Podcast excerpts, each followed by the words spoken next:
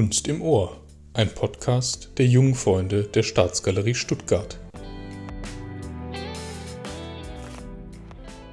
Folge 3 Große Sammler der Geschichte Sergei Schtschukin, russischer Sammler französischer Avantgarde. Sergei Jovanowitsch Schtschukin wurde 1854 als einer von sechs Söhnen einer wohlhabenden Kaufmannsfamilie geboren. Die Familie stammte aus Borowsk und war von dort nach Moskau umgesiedelt. Ihren Wohlstand verdankte sie vor allem dem erfolgreichen Tuchhandel. Sergei selbst war ein schüchterner Junge, dem man mit Hilfe von Experten aus Deutschland das Stottern abtrainiert hatte. Im Alter von 19 Jahren trat er seine kaufmännische Ausbildung in der Handelsschule in Gera an. Zeitweise studierte er auch in Frankreich. 1883 heiratete er Linda Koronewa, die Tochter eines russischen Industriellen, die vornehmlich mit Kohleminen zu Reichtum gekommen waren.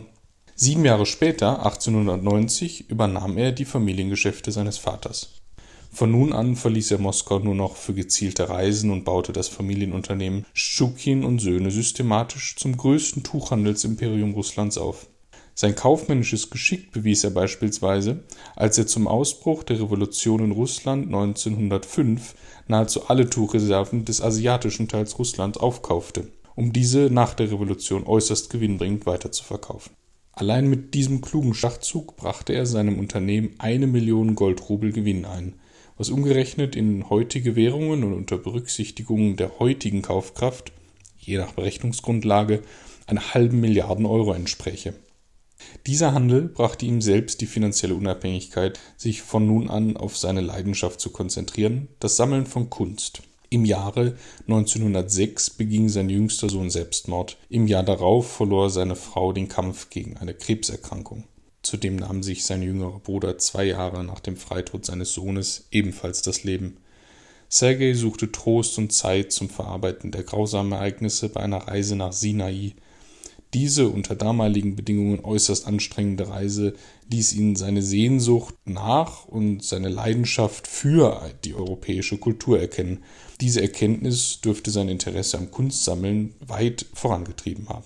Den Großteil seiner am Ende 275 Werke umfassenden Sammlung trug der Kaufmann in den Jahren 1908 bis 1914 zusammen. Untergebracht war diese in seinem Haus in Moskau.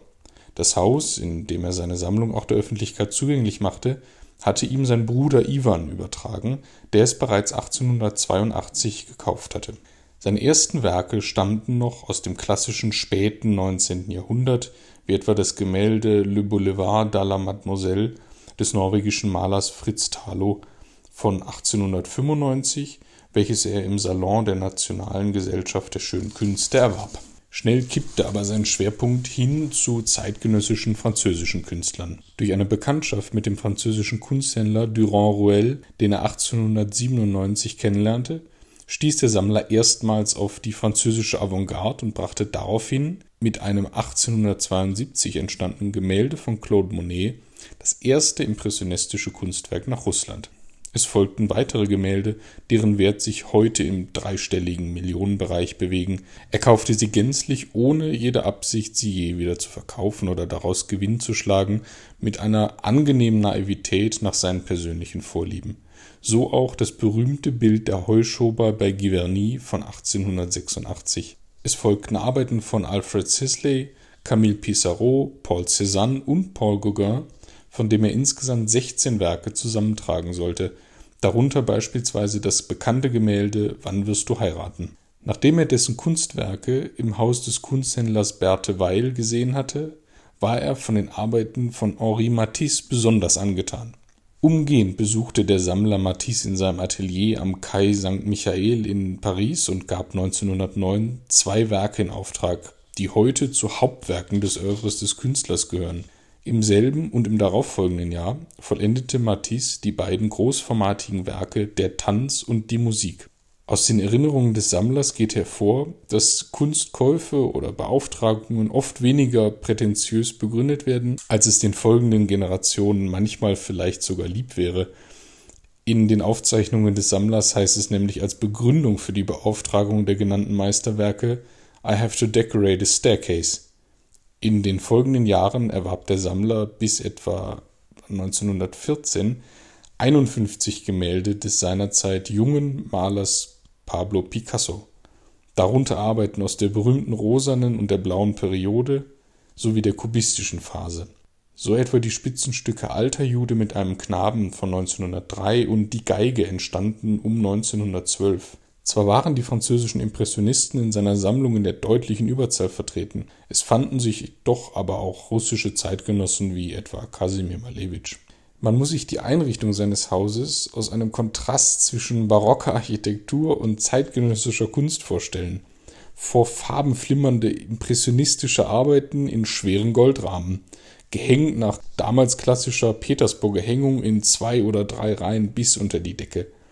Waren die Wände belegt, dienten nicht selten Staffeleien, die einfach im Raum standen, zur Präsentation von Kunstwerken. Die Sammeltätigkeit endete jäh mit dem Beginn der Oktoberrevolution 1918. Zwar waren ihm die bolschewistischen Machthaber zunächst wohlgesonnen, was ihm einen Transfer seiner wichtigsten Vermögenswerte in die Schweiz ermöglichte, allerdings sah sich der Kaufmann als Angehöriger der bürgerlichen Eliten in Anbetracht der sich verschlechternden Lage dazu gezwungen, aus Russland zu fliehen. Nachdem seine Tochter nach Lettland geflohen war, verließ auch er das Land Lenin erklärte die umfassende Sammlung zum Volkseigentum und gründete mit ihr das sogenannte Erste Museum der Malerei westlicher Moderne. Im Jahr 1923 änderte der rechtmäßige Eigentümer sein Testament. Er strich die Schenkung seiner Sammlung nach seinem Tod an Russland aus seinem Vermächtnis. Die Erklärung zum Volkseigentum, wie Lenin es genannt hatte, ist also eigentlich eine Enteignung von Privateigentum die Werke wurden im Laufe der Zeit zwischen den Museen in Moskau und St. Petersburg aufgeteilt oder sogar in die USA verkauft. Der Moskauer Tuchhändler hatte im Laufe seines Lebens bis 1918 eine Sammlung zusammengetragen, deren Wert heute alle Vorstellungen übersteigen würde. Allein die knapp 200 Gemälde der französischen Avantgarde, darunter 16 Arbeiten von Gauguin, 44 von Matisse, 13 Monet, unfassbare 54 Picassos, wären heute zusammengenommen ein unschätzbares Vermögen wert. Und diese vier Protagonisten machen nicht einmal die Hälfte seiner Sammlung aus.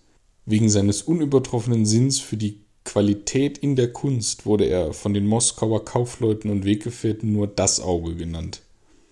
1936 starb Sergei, nicht verarmt, aber bei weitem nicht mit demselben Wohlstand wie vor der Revolution gesegnet, in seiner Pariser Wohnung.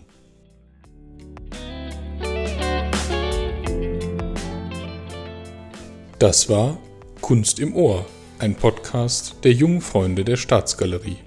Wenn ihr mehr über uns erfahren wollt, besucht unsere Homepage unter www.jungefreundestaatsgalerie.de.